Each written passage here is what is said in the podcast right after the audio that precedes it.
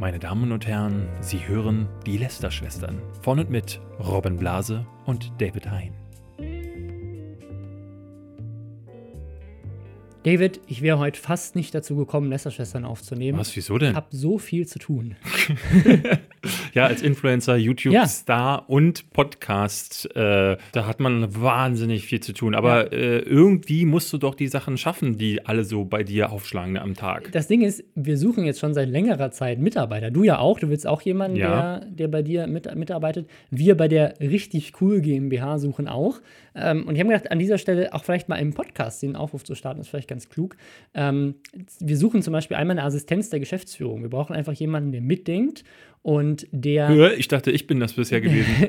bisher warst du meine Assistenz. Ähm, du bist gefeuert. Oh nein. ja, hiermit suche ich äh, jemanden, der eine Assistenz für irgendwas braucht. Erklär doch mal ganz kurz, was bedeutet Assistenz der Geschäftsführung. Also, Assistent, du machst ja, das muss man vielleicht dazu ja. sagen, du hast die äh, richtig cool GmbH gegründet, mhm. quasi so eine Produktionsfirma die wir beide quasi, das ist deine Firma, ich bin da nicht angestellt, aber wir beide machen so ein bisschen mit dieser Firma herum. Du hauptberuflich, ich bin immer noch für mich zuständig, ja. aber ähm, quasi äh, diese ganzen Sachen, die wir für Tinseltown zum Beispiel machen. Du hast, hast noch viele andere Projekte, ja, äh, die. Für, für den Kinderkanal, für Super RTM. Genau, die, und das ist so viel geworden. Ähm, ich kenne das ja selber, das ja. Äh, habe das ja selber auch schon letztes Jahr gesagt. Irgendwann muss man sich entscheiden, will ich jetzt YouTuber sein oder Podcaster oder will ich noch eine Firma haben? Aber es geht, glaube ich, auch alles mit einer Assistenz der Geschäftsführung. Ja geht darum, so eigenverantwortlich Sachen zu recherchieren, sich darum zu kümmern, Sachen zu koordinieren, E-Mails zu beantworten, zum Beispiel auch. Ja. Ähm, diese ganzen Deals und Anfragen nicht bekommen. Das ist eigentlich fast schon so eine Influencer-Management-Sache. Also ja. sozusagen äh, zu klären, dass äh, Dinge halt nicht angenommen werden. Und genau das suche ich ja. auch. Also genau äh, das ist so eine Sache, die, ähm, weil ich habe letztes Jahr auch festgestellt, äh, ein Teilproblem dieser, dieser Burnout-Sache ist einfach geworden, dass ich einfach die ganzen Anfragen, ich kann keine E-Mails mehr beantworten. Ich kriege so viele Leute, die ähm, auch, ne, also du kriegst ja jeden Tag Fanzuschriften, aber sind zum Teil auch Sachen dabei, die sind schon sinnvoll. Da könnte man auch mal drauf antworten. Äh, da kommt vieles andere dazu. Äh, dazu. Ähm, am besten für mich wäre zum Beispiel jemand am besten, der so ein Tausendsasser ist, der vielleicht sogar noch schneiden kann, der Redakteurs, äh, ja, er ja. oder sie, also es da, äh, äh, darf beides sein, oder diverse, sagt ja. man jetzt mhm. mittlerweile auch. MWD. Ähm, und wir beide suchen gerade mit äh, Robins Firma, aber auch ein paar Kollegen, äh, suchen wir ein neues Büro, wo wir äh, uns niederlassen wollen. Fettes Büro mit viel Zeug. Genau, da wollen wir dann ein Studio reinbauen und ein Podcast, Aufnahmebüro und da würden dann auch Leute äh, da würden wir dann auch die Leute, die dann bei uns. Ja, so eine, so eine richtige Medienfirma. Und dafür brauchen wir auch äh, noch Redakteure. Das ist noch ein weiterer Job, der, der offen ist bei uns gerade. Genau. Äh, mehrere Redakteure, die helfen zum auch Beispiel. Für Tinseltown? Genau, zum Thema Filmjournalismus, zum Thema Musikjournalismus. Also man muss nicht alles können, eins, eins von beidem theoretisch. Äh, oder auch beides. Ähm, wir suchen Leute zum Thema äh, Handwerk, wenn jemand Bock hat, da Videoinhalte zu generieren. Kinderfernsehen machen wir ja auch. Ähm, Kochen also, kann ich zum Beispiel. Äh, da haben wir jetzt gerade kein Format, aber wer Och. weiß. Ähm, also oh. ganz viele unterschiedliche unterschiedliche Sachen. Ja, das sind, das sind die Jobs, die wir bieten. Aber jetzt Hashtag Werbung. Wenn da jetzt kein Job für euch dabei war, dann gibt es die Möglichkeit, bei unserem Sponsor dieser Woche, mhm. Stepstone, mhm. äh, ist eine Online-Job-Plattform, da deinen Traumjob zu finden. Ähm, das geht zum einen mit der App, geht aber natürlich auch auf der Website. Ähm, Jobs für, also auch außerhalb der Medienbranche, für mhm. alles, was man sich irgendwie vorstellen kann. Ähm, und da habe sogar ich damals vor, boah, das ist Jahre her, die, die Plattform gibt es ja auch schon seit Ende der 90er, glaube ich sogar. Also die ist, glaube ich, mit, den, mit dem Internet miterfunden worden oder so. Ähm, und da habe ich damals schon äh, nach, äh, nach Berufen geguckt, weil ich so eine Zeit hatte, wo ich nicht wirklich wusste, was ich machen will.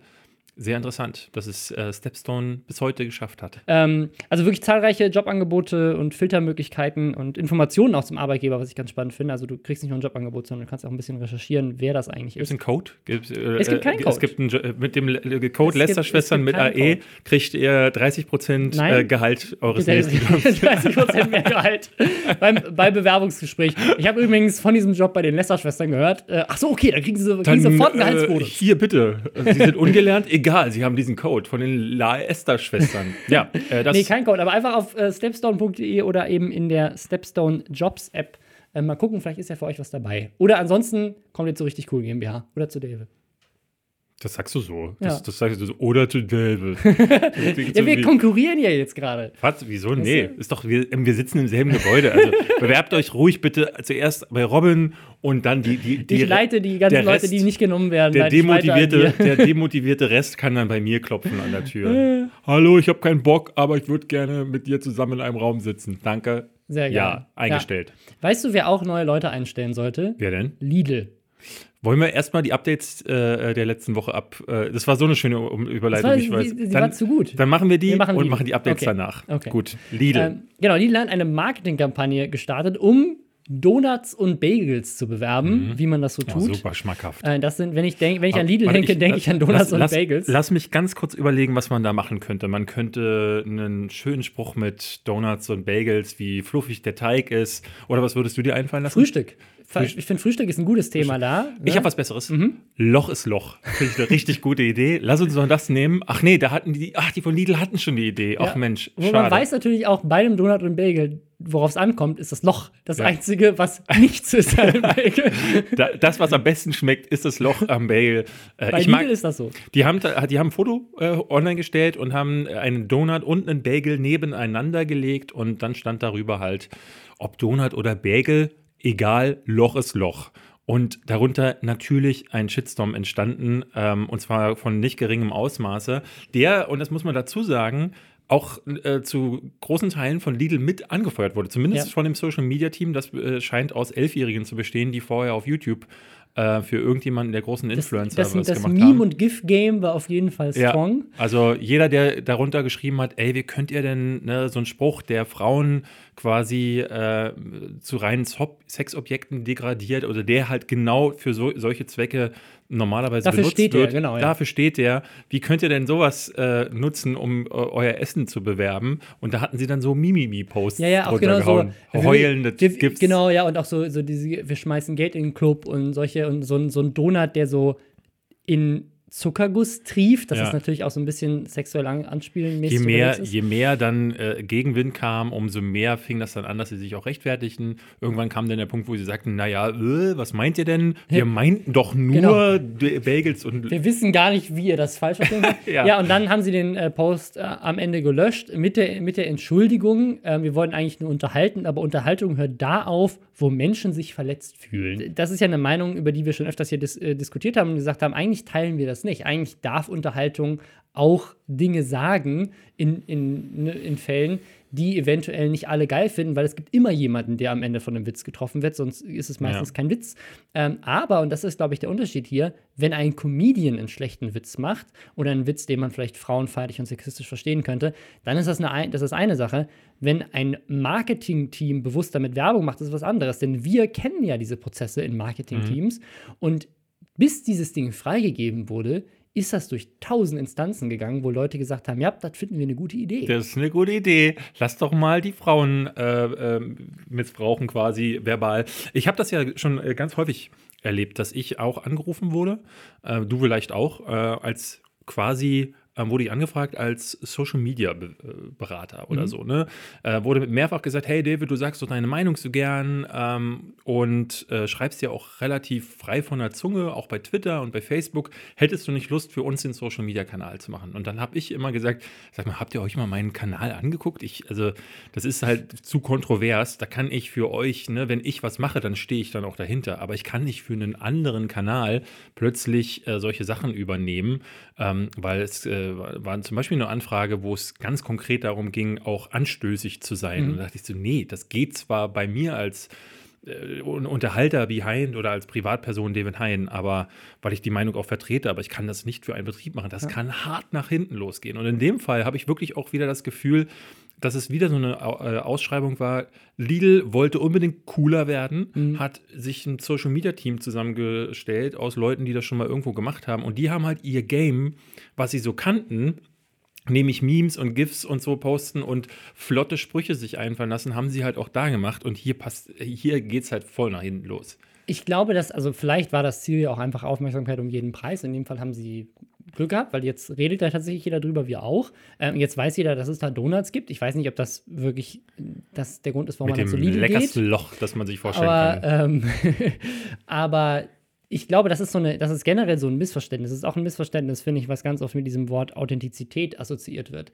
Äh, dass nämlich Leute denken, jemand ist authentisch, wenn er zum Beispiel viele Jump Cuts benutzt oder mhm. auf YouTube. Also machen wir als Unternehmen das jetzt auch und dann sind wir cool. Also setzen wir unseren CEO dahin, der 50 ist, setzen ihm eine Basecap schief auf. Ja, wie bei dem Crafter Pizza Video. Genau, lassen den YOLO sagen ja. und machen so, lassen den von links nach rechts von seinem Schreibtisch hin und her springen. Mein, äh, nee, den Fortnite-Tanz noch am besten Ja, genau. E-Bims und dann wird geflosst. So, und ja. das, das ist halt nicht authentisch. Ähm, das ist nicht nur, es ist nicht authentisch, Doch. Weil, weil, weil, weil, also authentisch heißt nicht, dass man Sachen macht, die cool sind. Authentisch heißt, dass man Sachen macht, die zu einem passen. Ja. Und zum Beispiel die BVG macht ja solche Kampagnen, indem die sind so gut darin. Aber auch weil sie, weil sie ein Monopol haben und keiner ihnen ans Bein pissen kann, weil ihr, ihr Image ist schon so schlecht als Anbieter von öffentlichen äh, Verkehrsmitteln, dass, dass du eigentlich nur noch gewinnen kannst, wenn du mit diesem Image spielst. Aber das kann halt nur so eine Marke. Ich fand das äh, sehr interessant. Ähm, äh, in Berlin gibt es äh, ja ein paar Werbefirmen und mhm. Äh, eine der wohl aktivsten und besten ist, ähm, ist die, nee, die Dojo, meinst du? Dojo, genau, ja. die Muschi Kreuzberg-Leute. Äh, äh, Dojo hat schon viele äh, Kampagnen, äh, Kampagnen gemacht, die richtig gut sind. Ein ähm, paar Leute haben da ja auch schon für Neo Paradise, beziehungsweise jetzt ähm, äh, wie heißt die neue Late Night Berlin mhm. äh, gearbeitet. Und letztes Jahr haben die zum Beispiel McFit eine Werbekampagne gemacht und hatten die das, äh, ich kann ja jetzt nicht mehr genau sagen, wie dieser Rapper hieß, und der haben den einen Song singen lassen. Was nicht SSIO? Äh, genau, SSIO. Ja. Und der hat einen Song, der ähm, äh, ich glaube, wie 999, äh, der ging jetzt dann irgendwie 999 oder so hieß der. Und ähm, so gut produziert wieder, so eine coole Idee auch. Und da finde ich, habe ich immer das Gefühl, dass sie sich geile Sachen einfallen lassen. Ebenfalls Dojo war ja auch Scrabble. Buchstaben-YOLO. Buchstaben-YOLO. Haben wir ja alle, alle haben wir gedacht, so, was zur Hölle ist denn das? Aber als es sich dann aufklärte, ähm, war es so, ne, auch dieser Spot, wie er aufgeklärt wurde, war relativ clever.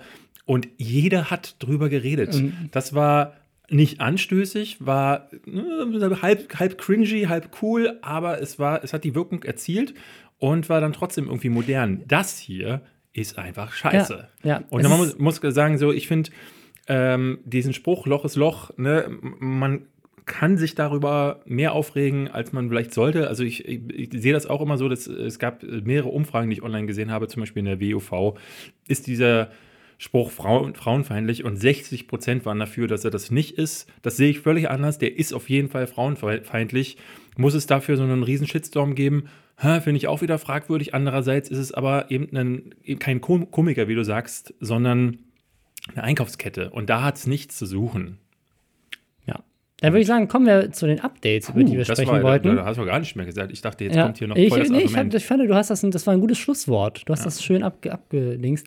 Äh, zu Updates. Und zwar einmal wollte ich ein Update geben, gerade wo wir jetzt hier bei äh, kontroversen Komikern sind, zu den Oscars. Ja, mhm. Da haben wir ja schon drüber gesprochen, dass äh, Kevin Hart äh, den Job bekommen hat und dann wieder verloren hat. Und äh, auch Die Jungs von Twin TV machen es jetzt. Genau. In, äh, jetzt gab es eine Ankündigung, die überraschend war, nämlich es wird einfach keinen Host mhm. geben für die Oscars. Die werden einfach da, sich da hinstellen, Preise vergeben und dann ist es wieder zu Ende. Also es scheint keinen Opening Monologue zu geben, keine Musical Numbers, keine Sketche und das ist halt sonst die Oscars ja ich hätte, immer hatten. Ich hätte ja noch eine noch bessere Idee gehabt. Wie wäre es gewesen, an den Bahnhöfen in Deutschland per Ströer-Anzeige mhm. einfach ähm, Daniele Rizzo kommt ins Bild, äh, zieht einen Umschlag raus. Die Twin TV-Jungs äh, sagen dann etwas, was man nicht hört, weil es ist ja nur eine Anzeige und boom, Oscar-Gewinner. Äh, ja. Klasse. Das wäre doch die, die Webvideopreise haben es äh, vorgemacht, wie man sich abschafft. Ja. Ähm, und der Oscar scheint jetzt nachzuziehen, weil ich finde das tatsächlich sehr traurig. Also, auch wenn ich sagen muss, nicht jede Oscar, nicht jeder Oscar-Host war gut. Ich mochte eigentlich immer am ehesten die, die ähm, ein bisschen Wirbel gemacht haben. Äh, der Ellen DeGeneres fand ich einfach sympathisch. Ja. Äh, auch letztes Jahr den Kimmel fand ich super. Ähm, mir hatte auch sehr gefallen ähm, Chris, Chris Rock war das, mhm. glaube ich. Ja. Ähm, und bin aber der größte Fan eigentlich von Ricky Gervais mhm. äh, bei den Golden Globes. Ja. Der hatte die Oscars nie nominiert, aber ich hätte, ich hätte halt gedacht, so, holt euch den, das kann nur hilarious werden. Ja. Allerdings sind die Globes halt immer so ein bisschen die punkigere Version ja. Der, der, Filmpreise. Das wollten die bei den Oscars ganz sicherlich nicht. Die andere Option wäre so, wie so, wieder so ein Doppel gewesen, wie es schon häufiger mal gab, wo dann Hugh Jackman ähm, singt oder wo äh, Anne Hathaway und mit, mit James Franco, wo sie beide irgendwie bekifft auf der Bühne waren, das, so gefühlt. Ja, es war alles echt nicht gut. So, es gab da schon ganz viele schlechte, ja. aber meine Güte, dann gerade. Sie, haben ja Billy, sie haben ja sogar Billy Crystal mal irgendwann ja. ausgegraben, weil es irgendwann nicht mehr funktioniert Eben, hat. holt doch Billy Crystal einmal nochmal. Oder Steve ja. Martin lebt doch auch immer noch. Da sind doch ein paar große Entertainer, die die Amerikaner noch haben die aber möglicherweise einfach nicht mehr wollten. Gucken wir uns mal an, wie die, wie die Oscarverleihung wird. Ich, ich muss sagen, jetzt wird sie reduziert auf das, was ich am wenigsten an der Oscarverleihung mag. Ja. Nämlich die Preise. Äh, denn äh, die sind schon immer vorhersehbar gewesen. Sie sind äh, auch vor allen Dingen in den letzten Jahren immer weniger nachvollziehbar geworden. Ja. Ähm, und äh, dazu kommt ja immer so ein bisschen dieser. Ja dieser, dieser, äh, dieser Anschein, dass da ganz viel hinter den Kulissen getrickst wird mit irgendwelchen Oscar-Kampagnen. Und seitdem kann ich das nicht mehr wirklich ernst nehmen. Also ich glaube, was für mich auch die Oscars ausgemacht haben und was ich bei den Golden Globes deswegen auch viel besser finde, ist dieses, dieses selbstkritische Branchenrückblick, was ich mir beim Videopreis ja auch in den letzten Jahren äh, gewünscht hätte und was es dann irgendwie nicht mehr gab. Ähm, also dass man so irgendwie so die ganze Branche sich selbst so ein bisschen äh, auf dem Kicker hat und so Revue passieren lässt und man so ein bisschen mit so einem Augenzwinkern selbstreferenziell das Jahr abschließt. Wenn das alles rausfällt und es ist wirklich nur noch ein Briefumschlag öffnen und das war's, warum soll ich es dann noch gucken? Dann lese ich mir einfach am nächsten Morgen die Zusammenfassung durch, wer gewonnen hat. Vor allen Dingen die Reden, die dann gehalten werden, die sind ja auch so limitiert mittlerweile. Und die sind dann auch auf YouTube. wenn, wenn ich dann sehe, ey, auf Reddit ist irgendeine Rede hoch geupvotet worden, ja. dann gucke ich mir die halt an, weil es war eine gute Rede und den Rest brauche ich mir genau. da nicht antun. Letztes Jahr fand ich, das war die größte Farce, äh, äh, dass, als es dann hieß, wir haben einen äh, Jetski, den wir verlosen, unter denen die die kürzeste Rede halten. Und das finde ich insofern schwierig, weil ich halt das nie verstanden habe, warum so eine Verleihung ähm, mega protzt. Vorher gibt es einen roten Teppich, der einfach nicht enden will, wo immer dieselben dämlichen Fragen kommen. Gut, letztes Jahr hieß es ja, dann gab es die Maßgabe, bitte nicht mehr nur zu den äh, Kleidern ja. fragen. Aber ähm, alles dauert da ewig und gerade die Reden, also da, wo die Leute dann zum Teil auch so mittlerweile auch so Social Commentaries abgeben. Ja, es gibt ja ganz viele ähm, die große Reden dann zum Teil halten. Gibt auch viel Bullshit, muss man klar sagen. Ähm, aber äh, so, eine, so eine richtig emotionale, gute Rede, ich habe nie verstanden, was da der Appeal dabei sein kann, dass plötzlich die Musik hochfährt und diese Leute nicht aussprechen können. Äh, Julia Roberts hat das mal gesagt, die meinte auch, das ist vielleicht das letzte Mal, dass sie da oben steht in ihrer Karriere und das erste Mal in ihrer Karriere, so sehr ich diese Dame auch nicht leiden kann, so recht hat sie doch in dem Moment, ähm, lasst sie doch einfach aussprechen. Und da hatten tatsächlich damals, sie hat ein bisschen überzogen, hatte der, äh, der Dirigent vom Orchester extra ähm, später eingesetzt mit der Musik. Und das habe ich auch nicht verstanden. Aber äh, wollen wir gar nicht zu sehr auf die ja. Oscars kommen. Man kann trotzdem gespannt sein. Viel, viel gespannter bin ich auf das neue, die neue Folge Film ABC, die es jetzt auf dem Titeltaugen-Kanal gibt. ähm, da ja. wird nämlich vieles zu den Oscars erklärt. Oh, wie Oscars. Mhm. Ja, gut, dass du das Video noch schnell hochgeladen hast, weil es gibt nämlich ein Update zu Artikel 13. Haben wir ja auch schon öfters drüber gesprochen. Äh, kurze, kurzes Reminder das ist ähm, dieser Artikel in der neu, neuen Direktive der Europäischen Union zum Thema Urheberrecht, ähm, die potenziell dafür sorgen könnte, dass es urheberrechtliche Probleme gibt äh, mit jeder Art von Content, deswegen Uploadfilter eingefügt werden müssen. Und da gab es viel drumherum, viel Tamtam. -Tam. Wir haben ja auch schon äh, im genau. Sommer letzten Jahres den Timo Wölken hier zu Gast gehabt.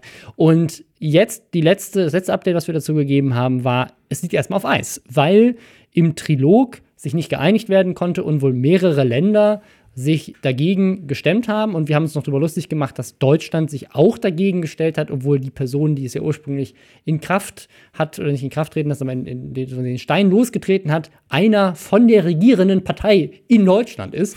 Ähm, und jetzt äh, ist aber ein Dokument geleakt, zur aktuellen Ver Verhandlung und das wurde jetzt von der Julia Reda von der Piratenpartei nochmal so aufgearbeitet und hat deswegen nochmal so ein bisschen Wellen geschlagen in den letzten äh, Tagen und Stunden.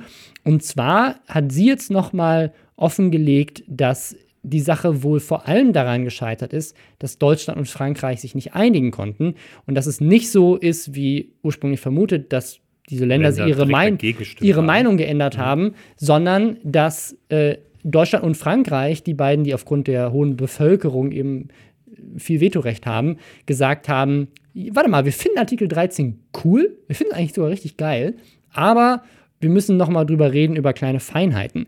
Und laut Julia Reda, die muss man dazu sagen, transparenzmäßig ist natürlich extrem gegen Artikel 13 ähm, und hat sicherlich auch äh, ne, eine politische Meinung zu dem Thema als äh, Mitglied des Europaparlaments selber. Ähm, aber sie hat das jetzt so dargestellt, dass es wohl ja, eine Einigung geben soll zwischen Deutschland und Frankreich, die Artikel 13 sogar noch verschärft, anders als vorher gedacht, nämlich dass sogar so gut wie alle Kleinstplattformen jetzt auch davon betroffen sein würden. Mhm. Ähm, es gibt nämlich jetzt wohl drei Regeln, die äh, zu diesem Upload-Filter gehören. Es gab ja, gab ja mal die Option, dass es eventuell wirklich nur die ganz Großen betrifft, also dass wirklich nur YouTube und Facebook dafür verantwortlich sind, was auch scheiße wäre, aber es würde zumindest den Wachstum von kleinen Plattformen zum Beispiel nicht behindern oder auch kleine Foren und Blogs und mhm. so weiter hätten ja ein Problem damit. Ähm, jetzt ist es wohl so, wenn eine Plattform schon drei Jahre lang existiert, muss sie sich darum kümmern. Wenn sie mehr als 10 Millionen Umsatz hat, muss sie sich darum kümmern. Oder wenn sie mehr als 5 Millionen Nutzer hat, muss sie sich darum kümmern.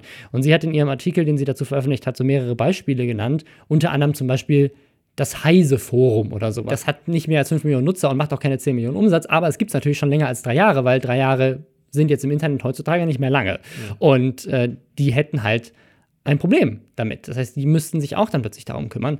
Und äh, gleichzeitig ist natürlich auch dieses Thema Lizenzen immer noch eine Sache. Also sie sieht es so, dass Unternehmen dann gezwungen wären, von jedem Lizenzgeber die Lizenz auch, egal wie schlecht die Konditionen sind, anzunehmen, weil du halt sicherstellen musst, dass du so viele Lizenzen wie möglich hast, falls es denn möglich ist. Und dann halt dieses Thema des Upload-Filters. Also es ist, wieder, es ist wieder auf dem Tisch, weil bisher war der Gedanke, Europa war das ja im Mai, 26. Mai in, in Deutschland.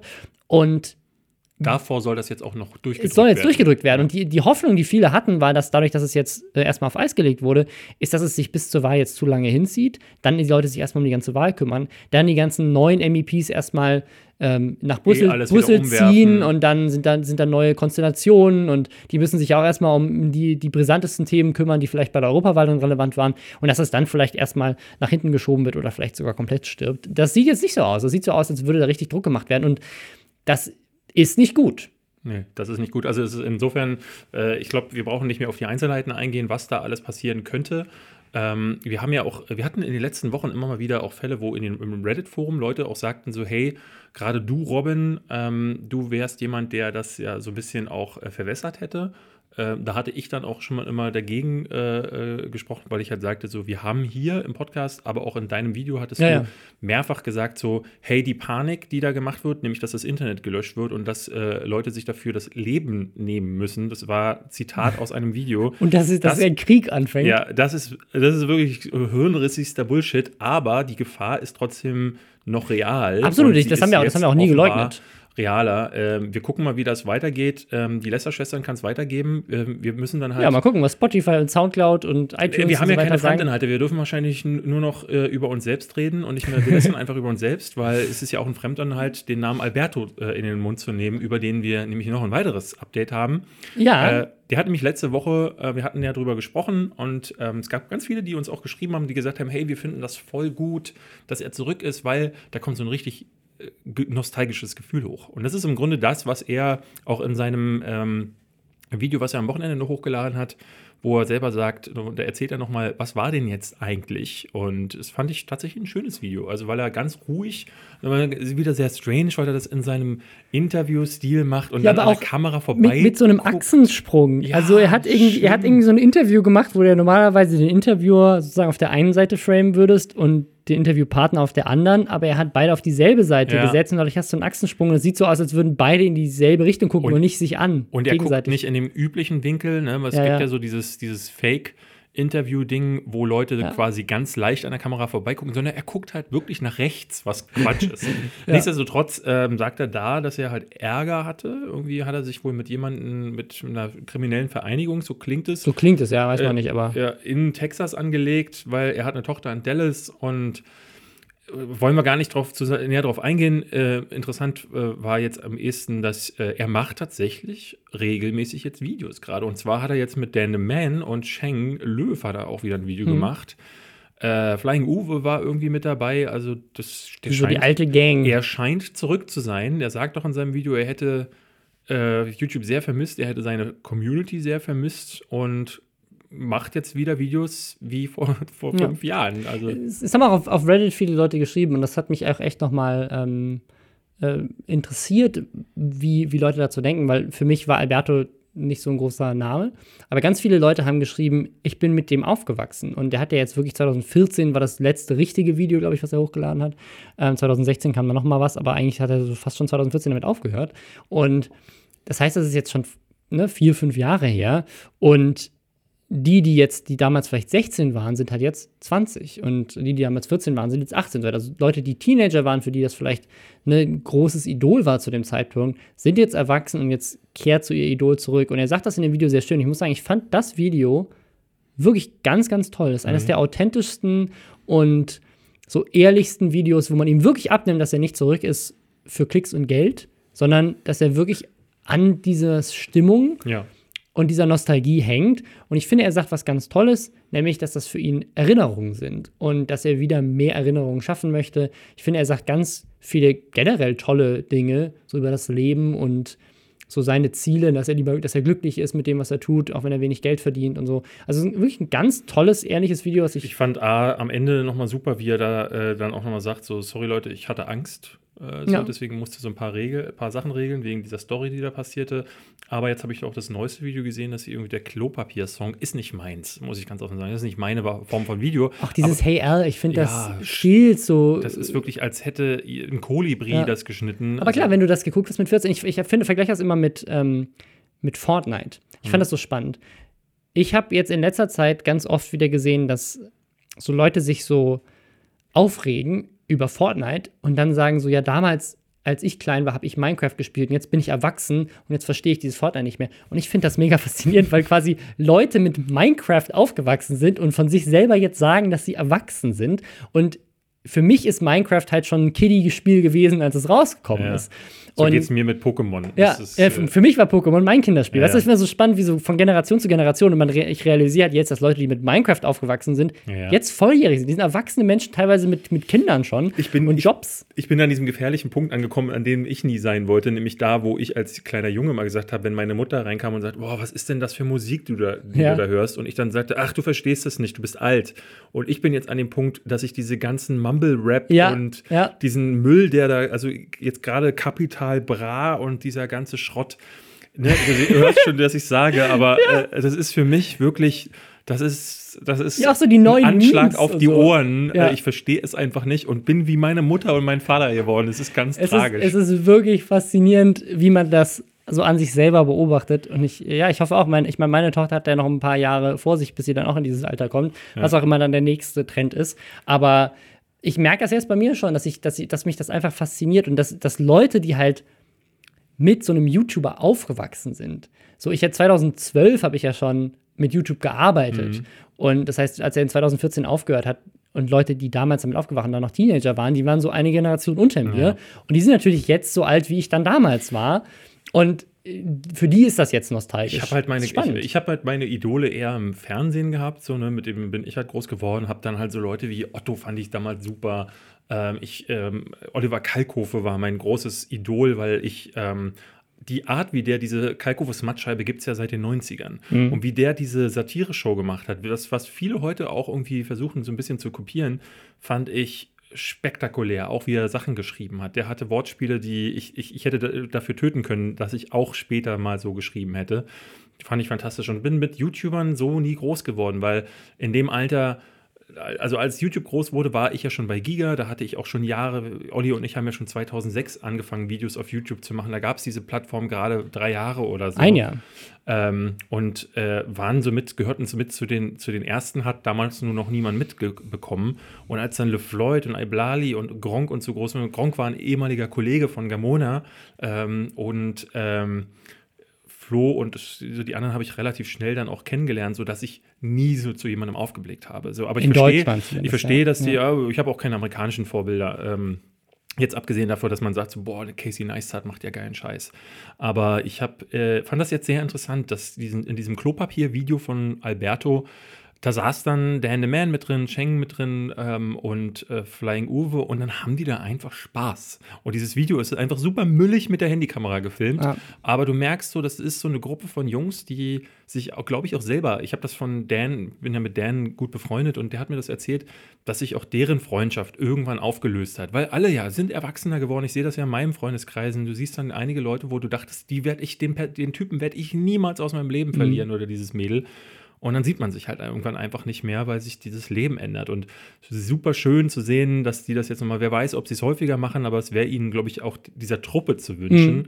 Und es ist schön, dass man da irgendwie bei, äh, zugucken kann. Wie gesagt, meins ist es nicht. Ich muss da nicht zugucken, glaube ich, deins auch nicht. Ich bin gespannt, wie lange sich das hält. Also ob dieser Nostalgiefaktor Trägt. äh, trägt über längere Zeit oder ob man sich dann doch qualitativ weiterentwickeln muss. Weil die, die Videos sozusagen vom Schnitt und vom, von da haben wir letztes Mal drüber gesprochen, die sind halt auch wie aus 2014, Mhm. was halt vi- viele jetzt sozusagen cool finden, weil es diesen Charme hat. Aber die Erstmal Frage noch, ist, ja.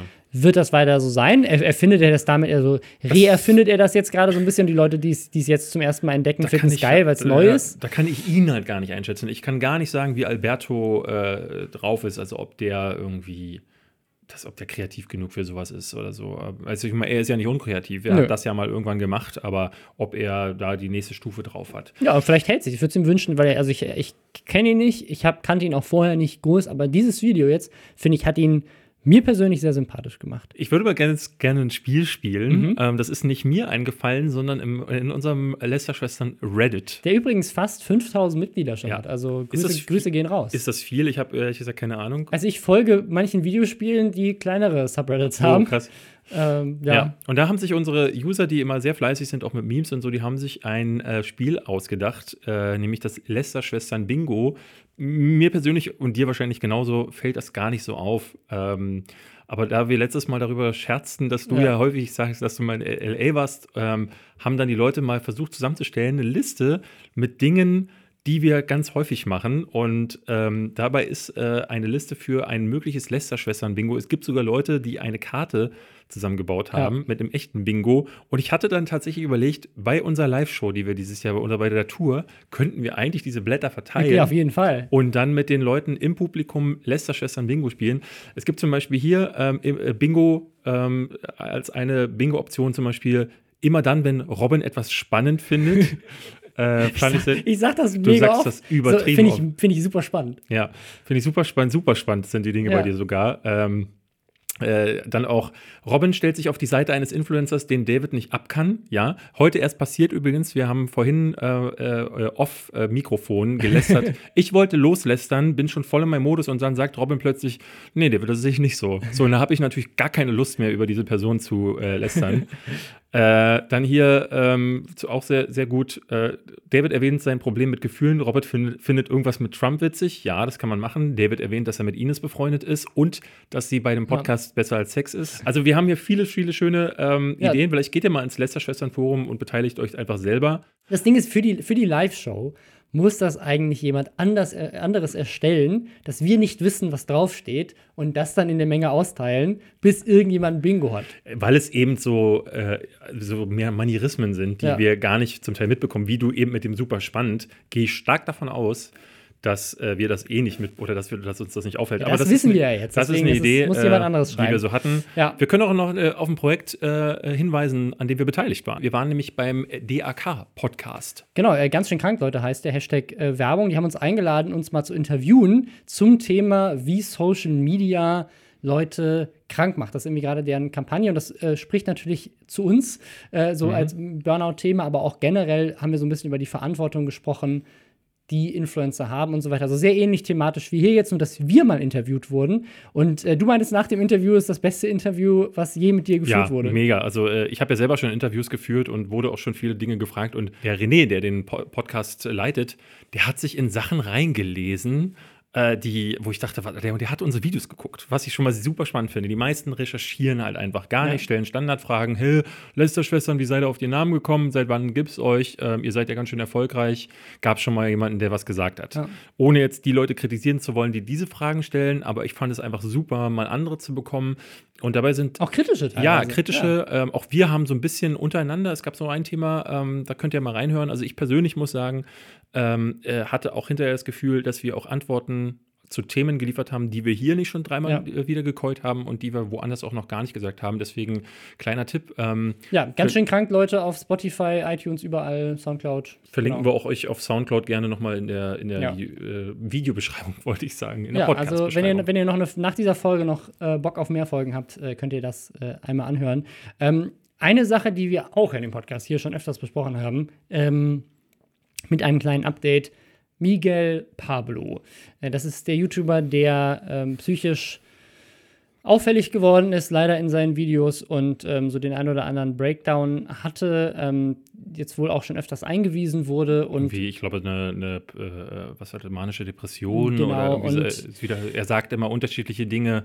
Äh, auf der einen Seite hieß es, er hätte Schizophrenie, dann ist es manische Depression. Ich persönlich bin mir gar nicht mehr sicher, was das da sein soll, aber Es ist, glaube ich, auch nicht wirklich wichtig. Geht am Ende des Tages ja auch nur ihn an. Das Schlimme ist, dass er halt weiterhin Videos hochlädt, Ja. wo man diesen Zustand mitverfolgen kann, wo er auch dann um sich schlägt, Leute angreift. Ähm, also zum einen verbal, aber er ist wohl auch im echten Leben äh, öfters jetzt aggressiv geworden. Und er hat halt auch eine Gruppe aus YouTube-Freunden, die alle augenscheinlich daraus sehr viel Profit schlagen, dass sie jeden zweiten Tag ein neues Video hochladen, um s- quasi das aktuelle Update zu seiner Situation zu liefern. Wir hatten im November schon mal darüber gesprochen, über das Thema. Und ähm, vielleicht guckt ihr einfach da nochmal, was da passiert ist. Das würde ich jetzt gar nicht wiederholen wollen.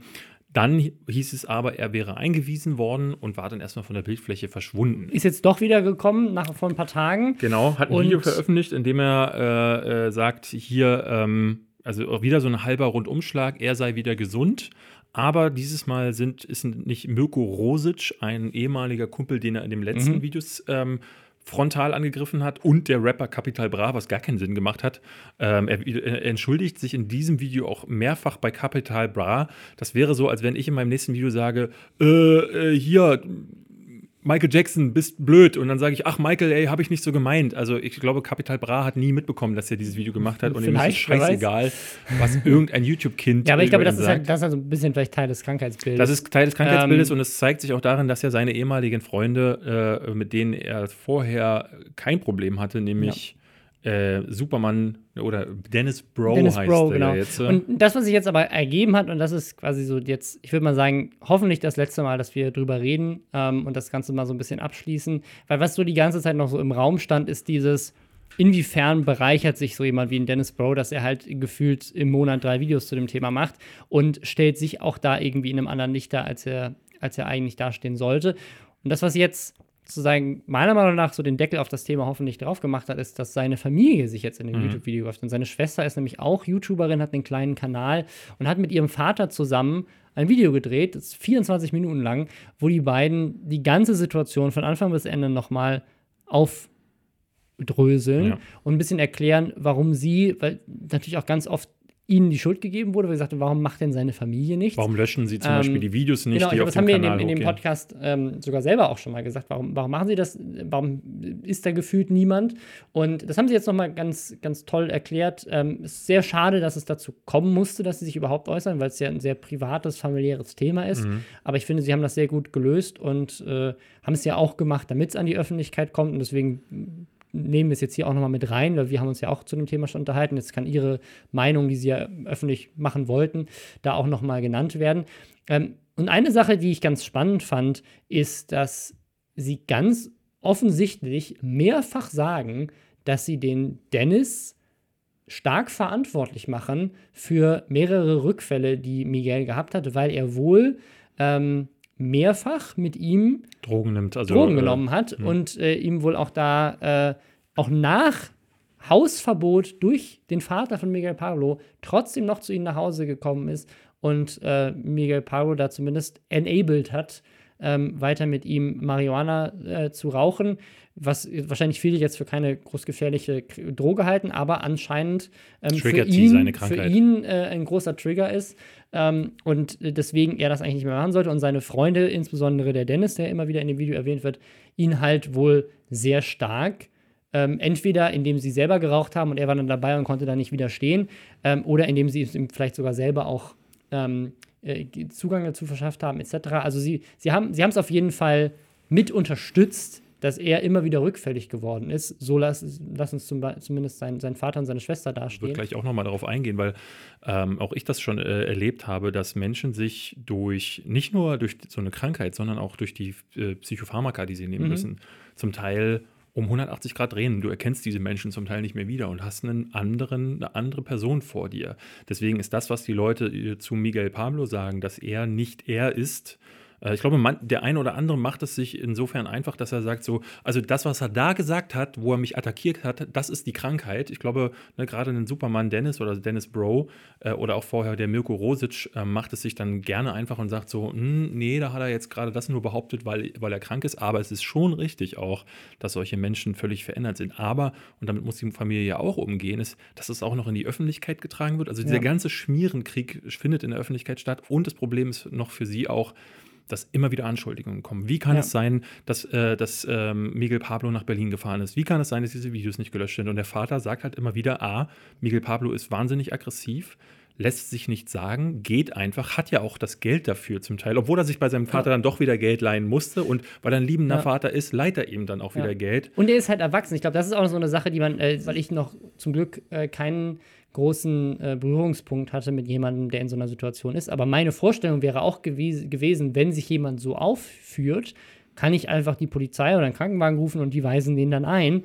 Ähm, aber sie haben wohl an mehreren Stellen die Polizei gerufen, die Polizei ist gekommen und hat dann in dem Moment, war er dann nicht auffällig ja. vom Verhalten, hat die Polizei gesagt, du uns leid, der ist erwachsen, wir können ihn jetzt nicht mitnehmen, nur weil sie sagen, der war vor einer halben Stunde anders, als er jetzt ist. Das hatte jemand im Reddit bei uns auch geschrieben, der meinte, ähm, er würde sich wünschen, wenn wir auf das Thema nicht mehr weiter eingehen, weil das einfach auch zu privat ist. Ähm, da haben wir jetzt für uns auch gesagt, so dadurch, dass es äh, diese ganze private Sache so ausgetragen wird, wäre es vielleicht ganz gut, das nochmal äh, also abzuschließen, einmal auch mit der, mit der, der Seite. Zu ja. besprechen. Aber ich, äh, er, er, schrieb auch, ähm, und das fand ich einen sehr guten Ansatz, er meinte, geht doch äh, stattdessen auf das Hilfesystem ein. Und das ist in dem Fall muss man das schon sagen, äh, da zu beobachten, was da äh, die Leute auch darum herum mhm. immer wieder sagen. Und dann muss man sagen, du hast Miguel Pablo, der Dinge sagt, du hast die Eltern jetzt, die das sagen. Und äh, Marcel Skorpion hatte sich dazu auch geäußert, was super skurril war, weil Marcel Skorpion selber sagt von sich, er kennt diese Leute, also sowohl Miguel als auch aber auch Heratsch und so mhm. oder äh, Dennis Bro erst seit wenigen Wochen. Also er kannte die gar nicht. Auch ein Revi in Zeit sprang dann plötzlich dazwischen durch. Ähm, Leute, von denen ich vermuten würde, die sind dann plötzlich da, weil es gibt Aufmerksamkeit zu erhaschen. Das ist jetzt einfach mal so ja. meine Unterstellung. Allerdings macht Marcel einen, hat Marcel einen sehr ein Video gemacht, wo er das versucht hat aufzuklären, auch für Dennis Bro in die Bresche springt und extra auch die Monetarisierung ausgemacht hat. Ja. Ähm, und da sagt er halt auch so Sachen wie, äh, ja, die Polizei kommt und sagt dann halt so, ja, der hat sich ganz normal verhalten, was, was sollen wir tun? Ja. Auch, auch dass, dass die Videos nicht gelöscht werden, auch dazu sagen sie, also er hat halt, das ist halt sein Account, er hat das Passwort, er rückt das natürlich nicht mhm. raus. Und selbst wenn sie es hätten, würde ihn das wahrscheinlich noch mehr triggern, weil wohl auch sein Psychiater ihm erlaubt hat, Videos zu drehen, ähm, weil er wahrscheinlich dieses Outlet braucht. Ich, dafür gibt es ja medizinische Hilfe, dass Leute eben entscheiden, ist das für dich jetzt besser, ja. das zu machen oder ist das eher schlimm, dass du sozusagen von außen dann, weil er kriegt ja, ich habe auch in die Kommentare unter Miguel Pablos Videos durchgelesen, ne? da sind ja wüste Beleidigungen, wüste Anschuldigungen drin, Leute, die sagen, lösch dich endlich, hör auf damit. hat er ja auch bekommen, also, sagt er. Und das Ding ist, wenn du das dann liest, als jemand, der vielleicht äh, auch gerade psychisch nicht im besten Zustand ist, habe ich das Gefühl, dass das wahrscheinlich nicht die Situation besser macht, aber wer weiß. Vielleicht hilft es ihm ja auch, dass er dieses Outlet hat. Was ich nicht Keine verstehen Ahnung. kann, ist, dass er halt äh, entlassen wird. Also ich persönlich ähm, äh, habe das auch, eben auch schon erlebt, dass äh, eine Person ist wahnsinnig krank, wird nach vielem Gezeter ähm, zum Teil auch mit der Krankenkasse, die zum Teil auch überzeugt werden muss, dass diese Person äh, dringend Hilfe braucht. Und selbst wenn es schon Gutachten gibt, immer noch dann sagt, hm, ja, müssen wir mal gucken. Und dann gibt es erst seit nach Monaten einen Platz in einer äh, Psychiatrie, äh, die man dann zum Teil vielleicht auch so, sogar noch selber mitbestimmen will, weil man sich ja nicht irgendeine Kaschemme ja, nehmen will, im Zweifelsfall. Und dann kommt diese Person dahin und dann gibt es oftmals Therapiezeiten, die überschreiten die vier bis sechs Wochen Grenze nicht. Und lass dir gesagt sein, in vier bis sechs Wochen ist keine einzige ähm, psychische Krankheit vernünftig zu behandeln. Und was dann üblicherweise benutzt wird, sind eben diese Psychopharmaka, Hämmer. Mhm. Und äh, wenn ich Hämmer meine, das macht aus lebendigen, vitalen Menschen, macht das Zombies. Äh, das macht aus einem erwachsenen Mann, macht das ein Kleinkind. Ähm, ich glaube sogar, dass, dass das Tiere geschlechtsumwandeln könnte.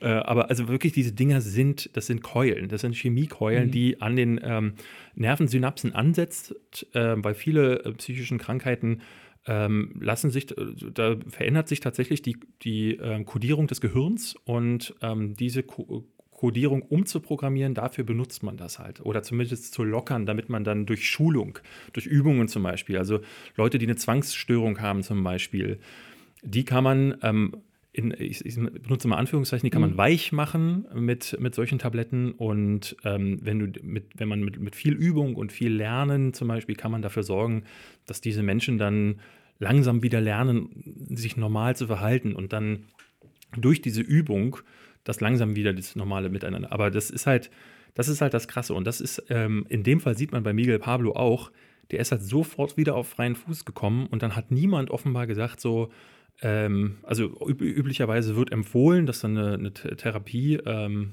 eine, also keine stationäre, sondern glaube eine ambulante ja. heißt das dann, glaube ich, äh, Therapie weitergeführt wird. Aber das liegt ja alles in seinem eigenen Ermessen, weil er erwachsen ist, kann da Miguel Pablo hingehen oder er fährt halt nach Berlin und macht ein Video gegen Capital ja. Bra und raucht sich einen mit äh, äh, Dennis Bro. Ja.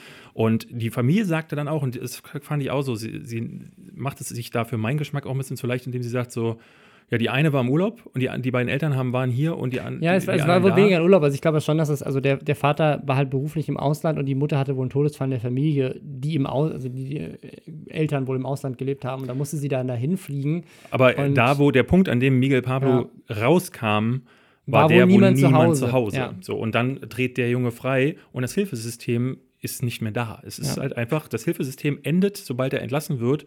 Und da setzt sich ein Gutachter hin, der muss dann zwar muss ja. dann zwar für die Klinik auch rechtlich absichernd sagen, okay, den können wir so gehen lassen, ohne dass er eine Gefahr für sich oder jemand anderes ist.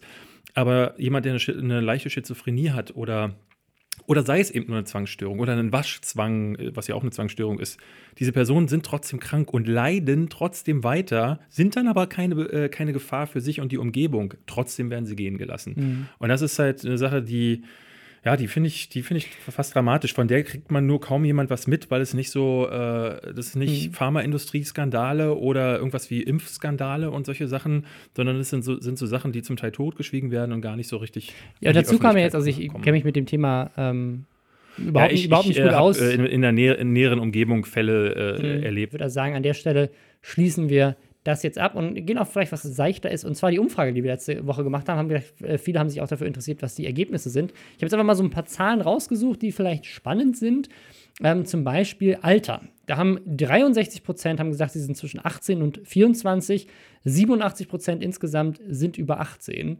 Ähm, also nur 13 Prozent unter 18. Mhm. Ähm, hätte, ich, hätte ich fast auch so vermutet. Hätte ich auch so gesagt. Ich glaube, bei YouTube, äh, bei mir sind, sagt YouTube, es sind 8 Prozent mhm. unter 18. Hier sind jetzt ein bisschen mehr. Es ist halt die Frage, ob, quasi hatten wir letzte Woche ja schon angesprochen, ob eben jüngere Menschen vielleicht einfach mehr Zeit für die Umfrage haben und deswegen proportional mhm. mehr vertreten sind. Oder ob einfach bei YouTube tatsächlich, das ist ja das eine Sache, die ich unter anderem mit dieser Umfrage herausfinden wollte, ähm, Leute unter 18 weniger repräsentiert sind, weil sich alle als über 18 anmelden. Äh, auch spannend, 65% sind Männer. Ähm, nur 91. Aber das ist, das ist finde ich, insofern ja. krass, weil äh, sowohl, ich glaube, auf meinem Kanal ist der Männer-Frauen- äh, äh, Anteil es liegt bei, ich glaube, 92 okay, bei mir zu ist 8 Prozent. Ich glaube, bei, mir ist es, bei mir ist es irgendwie 78 bis 80 Prozent Männer. Ja, naja, weil ich halt so viel, ähm, ich hatte halt früher mehr Gaming-Themen, habe dann mehr Film gemacht, aber äh, ja. ich glaube, also mehr als 90, äh, ja. weniger als 90 Prozent sind es definitiv nicht. Deswegen ist es schön, dass hier auch so viele Frauen zuhören. Mhm. Auch eine spannende Zahl. Nur 91 Prozent der Leute folgen uns auf YouTube. Nein. Diese 9% jetzt bitte sofort hingehen und abonnieren. Äh, auch Selbstkasteien bitte auch. Nur 49% auf Twitter und nur 40% auf Instagram. Also wir haben noch nicht mal die Hälfte der Leute, die uns auf Instagram folgen, David. Wir müssen bessere, schönere Fotos posten. Ja, ich, post, ich, poste ja immer nur alle zwei Monate was, weil äh, ich habe aber keine Lust. Aber siehst du, deswegen ist das noch mehr ein Grund zu folgen. Dann wirst du nicht zugespammt. Ja. Wenn was kommt, ist es gut. Nein.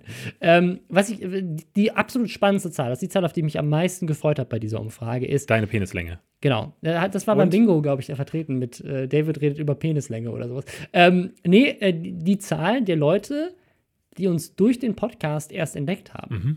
Und das sind 19 Prozent der Hörer. Ach, krass. Das finde ich richtig krass. Also das heißt tatsächlich haben wir auf Soundcloud, Spotify, iTunes, was auch immer, eine ganz neue Zielgruppe erschlossen Mhm. Von fast 20 Prozent der Leute, die hier zuhören, die uns vorher gar nicht kannten. Also hallo an all diese Menschen, äh, die wir- uns wir- nur durch den Podcast kennen. Ja, wir, wir hatten damals, als wir den Podcast gemacht haben, wie gesagt, wir haben ja so diese, was, was da jetzt alles drumherum entstanden ist, haben wir sowieso nie vermutet. Aber ich glaube, was sehr interessant, äh, äh, oder wir hatten damals nie gedacht, dass da mehr draus wird, als die wenigen Leute, die uns folgen, weil wir solche Videos gemacht haben, die wir dann meist auch auf deinem Kanal gemacht haben. Wir hatten ja schon Ja. ein Jahr zuvor oder zwei Jahre zuvor hatten wir mal ein Video gemacht, wo wir über den, äh, ich glaube, über die Fine Bros und den Stand von YouTube gesprochen hatten. Ja. Ich hatte meine Bestandsaufnahme gemacht und ich dachte, so dieser geringe Prozentteil, der wird den Podcast hören. Ähm, der Rest, der bei mir wegen Gaming und äh, YouTube äh, und Filmvideos ist, der, den würde halt nicht interessieren. Und dann sind das dann doch so viele und so viele, Ja. die auch gar kein YouTube gucken Ja. und trotzdem sich von uns belappen lassen wollen wegen so einem Kram. Ja, spannend. Ja, wir haben auch eine Frage gestellt, welche Marken Leute am spannendsten finden. Da haben bei weitem Netflix und Nintendo gewonnen. Also Ja. alle finden Netflix und Nintendo geil. Und auch eine spannende Zahl noch: äh, nur 3% unserer Hörer haben selber Kinder. Ja, Ja. Äh, das, äh, Ja. ich bin ja einer davon. Das passt. Ja, äh, sehr interessant, finde ich, find ich Du super. bist einer von denen, die Kinder haben. Genau. Keine. Ja, das waren so ein paar Zahlen. Ähm, vielen Dank an alle, die mitgemacht Wir haben haben. noch mal ein Thema, ähm, das ist jetzt wieder ein bisschen schwerer und es ist wie bei Miguel Pablo auch eins, was wir hier schon mehrfach hatten. Ähm, allerdings wollen wir es von der anderen Seite aufrollen, nämlich mit einem Thema, was wir hier lange nicht hatten und eigentlich auch nicht haben wollten, nämlich den Drachenlord oder der Ja. Drache oder wie man ihn jetzt auch immer mein, äh, nennen mag. Da gab es jetzt wieder ein paar Entwicklungen. Wir bekommen sehr häufig diese Frage: Wollt ihr nicht was zum Drachenlord machen? Äh, wir wollen euch jetzt gar nicht erklären, für diejenigen, die unter euch sind, die nicht wissen, was der Drach, wer der Drachenlord ist und was es darum alles gab.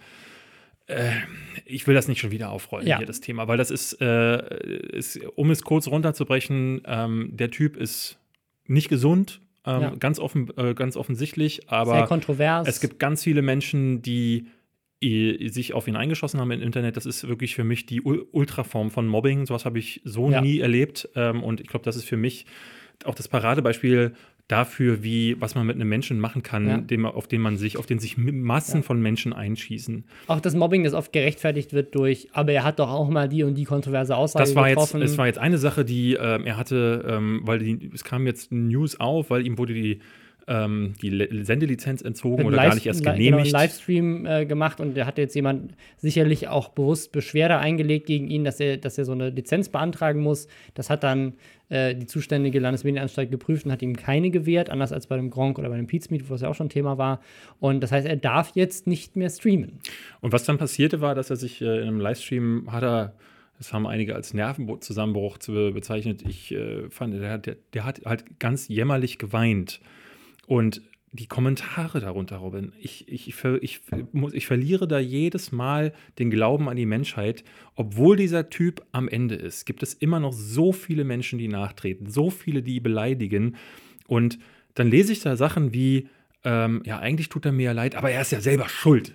Und ich denke mir so, sag mal, habt, was, was ist mit euch? Ja. So eine, so, also ist doch, ist, mir ist scheißegal, ob er angefangen hat oder ob er immer wieder selber mitprovoziert. Oder ob er es ob er es auch einfach. Lasst den Typen doch in Ruhe. Der ist A, nicht ganz dicht, offen, offensichtlich. Anders kann ich mir das nicht erklären, dass er das auch, also der zieht das ja wirklich an, aber das, man, also entweder ihr seid selber nicht ganz richtig im Kopf äh, oder aber ähm, man, das ist halt wirklich so Opfertourismus und das finde ich richtig erbärmlich, wenn man, wenn man eigentlich klar im Kopf ist, aber sich dann an Menschen, die schwächer sind, äh, äh, vergreifen muss und will, nur damit man sich besser, selber besser fühlen kann. Und das finde ich, da ist vollkommen irrelevant, ob es jemandem schlecht geht. Meine, meine Oma hat mir mal gesagt, Junge, du kannst äh, äh, gerne auch mal au ausrasten, frech werden oder was auch immer. Aber wenn die andere Person weint, dann ist Schluss. Und daran habe ich mich immer gehalten. Ich habe mich schon so doll gestritten. Ich bin ein leidenschaftlicher Mensch. Mann, habe ich mich schon angeschrien. Aber wenn mein Gegenüber, wenn da die Tränen gerollt sind, habe ich, egal was war, sofort die Klappe gehalten und die Person in den Arm genommen. Weil dann ist spätestens Schluss.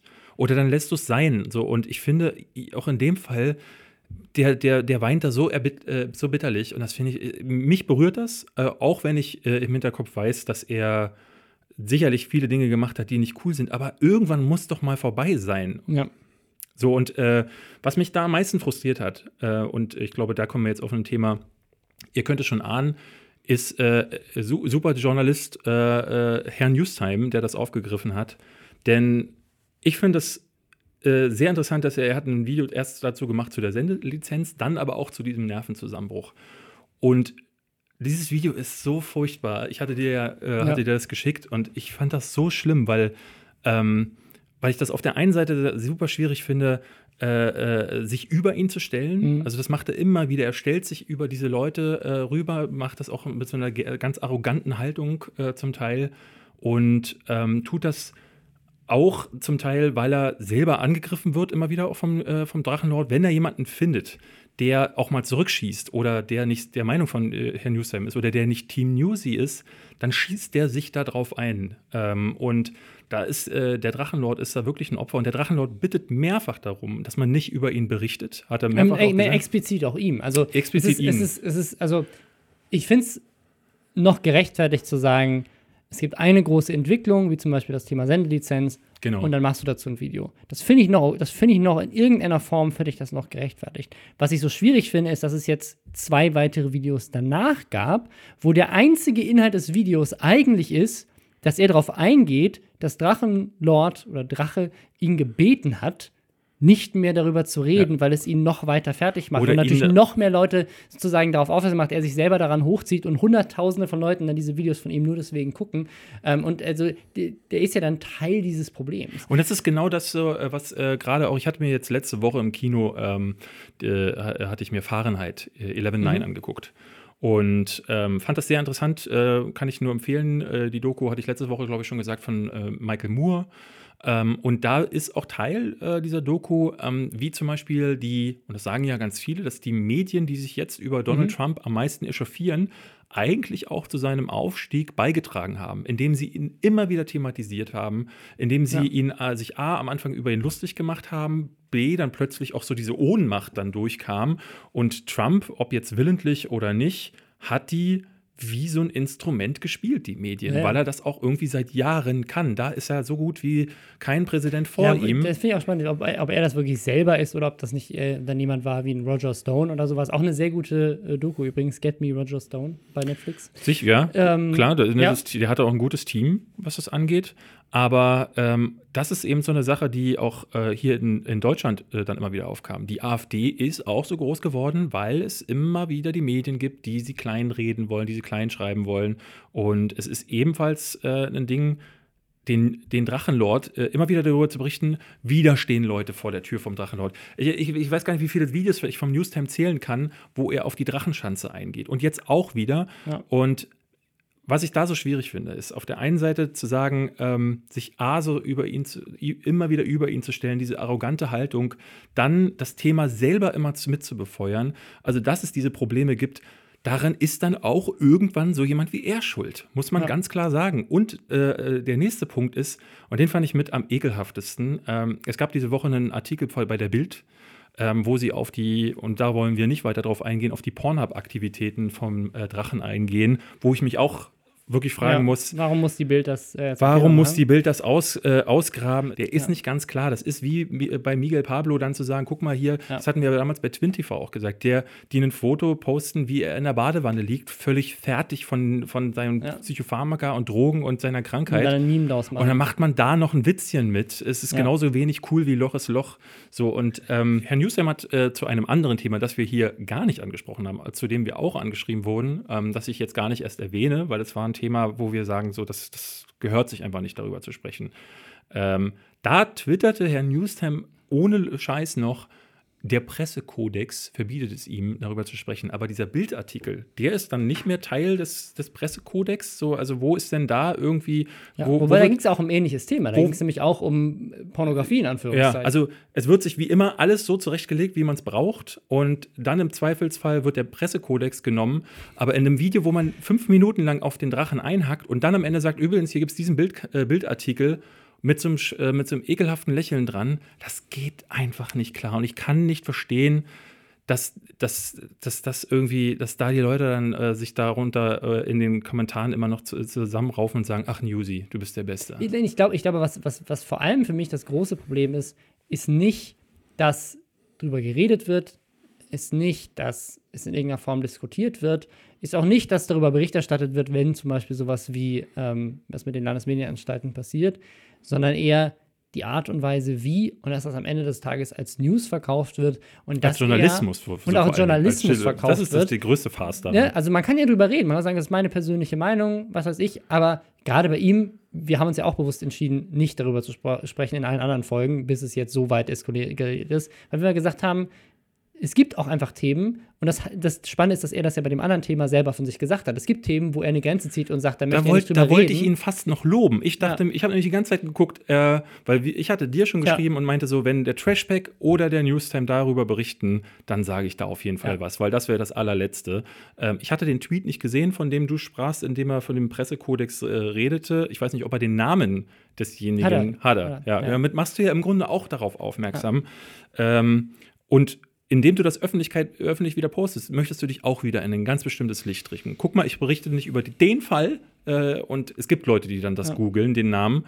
Und äh, ich bin aber so, dass ich das nicht mache. Und das ist halt so, das es könnte nicht weit davon äh, von Journalismus entfernt sein, denn da gibt es eben nicht nur einen Pressekodex, da gibt es auch Ethik und Moral und die geht mir da völlig, völlig ab. Ja. bei diesen Sachen. Das finde ich ein wahnsinnig schade. Wir sagen, wir nehmen noch ein letztes, vielleicht ein bisschen leichteres Thema um das Ganze abzuschließen. Äh, und zwar, wir haben eine News, nämlich äh, Metro Exodus ist ein Titel, der jetzt gerade sehr kon kon äh, kontrovers besprochen wird, ähm, weil er nämlich exklusiv auf dem Epic Game Store online gehen wird und nicht, wie das bei PC-Spielen oft so üblich ist, bei Steam. Hm. Das, äh, das, das Epic ist nicht Games, die eigentliche Kontroverse. Die, diese, diese, diese Epic, Epic Games Store ist ähm, jetzt relativ neues Projekt von Epic Games, die mit Fortnite gerade die Milliarden nur so inhalieren. Das Projekt selbst ist tatsächlich gar nicht neu, aber die Milliarden, die, die sind jetzt neu. da reinstecken können. Äh, denn ähm, was sie jetzt gerade machen, ist jeden Betrag in die Hand nehmen. Das ist so wie beim Poker, der Chip-Leader äh, wird der Frecheste am Tisch ja. irgendwann, weil er kann es sich halt einfach leisten. Und das ist hier auch der Fall. Die kaufen gerade alles weg, was nicht bei drei auf den Bäumen ist. Ich, das, die erste Kontroverse, ich würde schon sagen, dass das eine Kontroverse war. Die erste Kontroverse war, dass der Store sich die exklusiven Rechte ge geholt hat. Eine Sache, die ein Steam zum Beispiel bisher nicht so wirklich gemacht hat oder auch ein Good Old Games jetzt nicht wirklich macht, ähm, außer vielleicht bei den Spielen, die selber von CD Projekt Red sind oder so bei, beim äh, Good mhm. Old Game Store. Aber ähm, die haben es halt. Ich meine, das gibt es schon bei Origin zum Beispiel, also bei EAs und genau, bei auch, Ubisoft auch. auch. Auch dass die Blizzard-Spiele, die du im Blizzard-Launcher kaufen musst, aber es sind halt meistens die eigenen Spiele, nicht externe Spiele, die du an dich exklusiv bindest. Und Jetzt äh, hat dieser Apple Game Store auch nicht unbedingt den besten Ruf, was zum Beispiel Refunds angeht oder. Bewertungssystem ähm, gibt es zum Beispiel auch nicht. Genau, also viele, viele Dinge, die, die Steam sich, muss man auch dazu sagen, über die Jahre an Customer Service äh, quasi an, äh, angeeignet hat, gibt es da halt noch vielleicht in Anführungszeichen nicht. Aber bei dem Bewertungssystem hatte der Chef von EA, äh, von Epic zum Beispiel gesagt, dass bei Steam wird das halt sehr, sehr gerne dazu benutzt, um äh, Leuten eine Plattform zu geben, die Spiele niederhaten wollen. Und das ist, ja. ist genau das, was gerade auch passiert.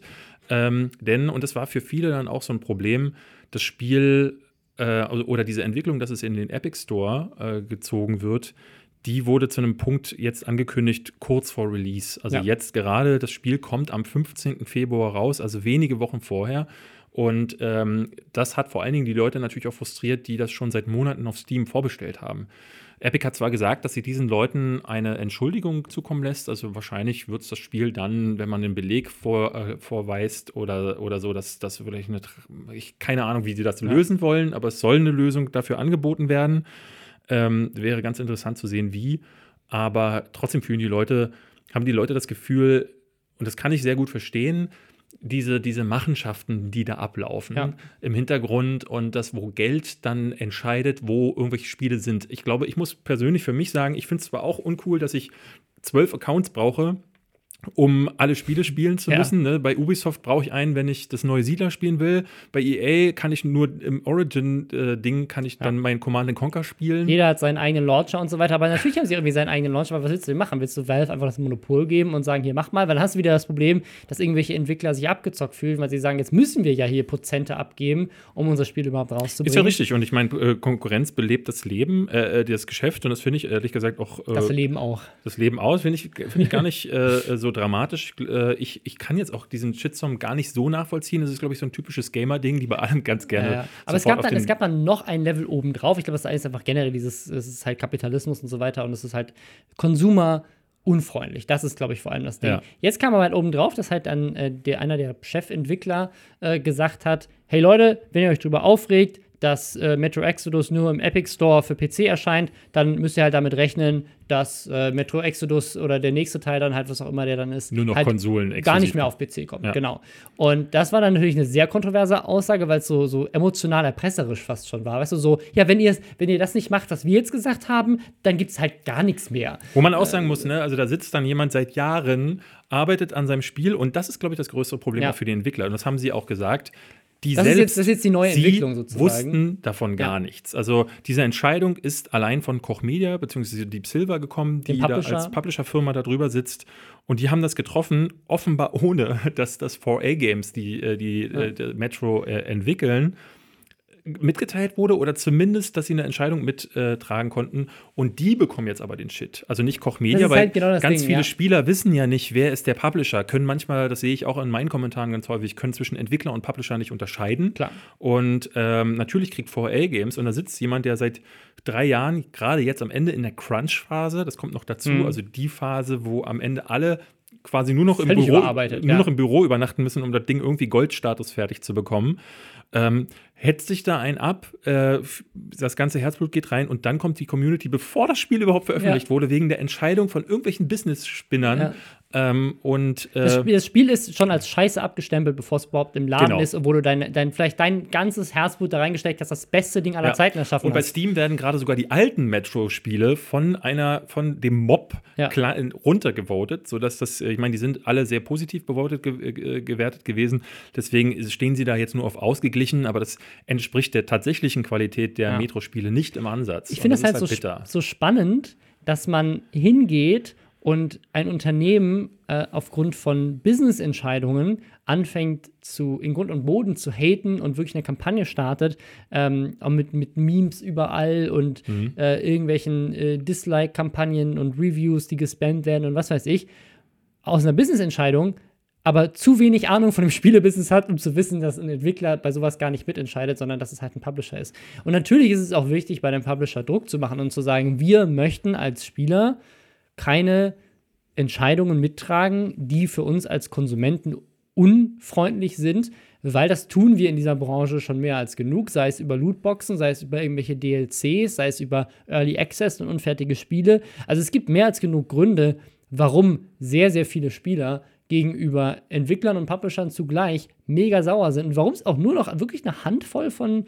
Spieleentwickler gibt, von denen man wirklich, also außerhalb vielleicht vom, vom Indie-Markt, ähm, wo man wirklich sagen kann, das sind Stand-up-Unternehmen, wo wirklich jedes Produkt gekauft wird, weil die sind einfach geil, weil jeder sich irgendwie so die Finger verbrannt. Sei es jetzt zuletzt mit Bungie und Activision, die sich jetzt da wieder rausgekauft haben und so weiter mit Destiny. Also diese ganze Branche, finde ich, jedes Spiel hat irgendeinen Shitstorm am, äh, am Arsch in ja. letzter Zeit. Anthem hat gerade das Downgrade-Thema, äh, hast du das gesehen? Nee. Es, äh, es kursieren gerade mehrere Videos, wo Leute in der Demo, die man spielen konnte, Videos gemacht haben, die dementsprechend, was in den Trailern vorher gezeigt ja, okay. wurde. Und das sieht natürlich weit weitaus anders aus als hinterher. Ja. Es, ist, äh, es ist ein einziges end, äh, endloses Drama. Man muss jetzt hier in dem Fall auch wirklich sagen, es war ein, ein mega Kommunikations-Fuck-up auch, weil ja. ähm, äh, das war wohl auch noch ein Ding, das, das habe ich gar nicht richtig verstanden, denn es gibt wohl noch eine Mutterfirma von Koch Media oder Deep Silver, die dann auch noch damit gemischt hat und da haben die Leute nicht mehr auseinanderhalten können, von wem war jetzt welches Statement. Ich fand aber am Ende sehr krass,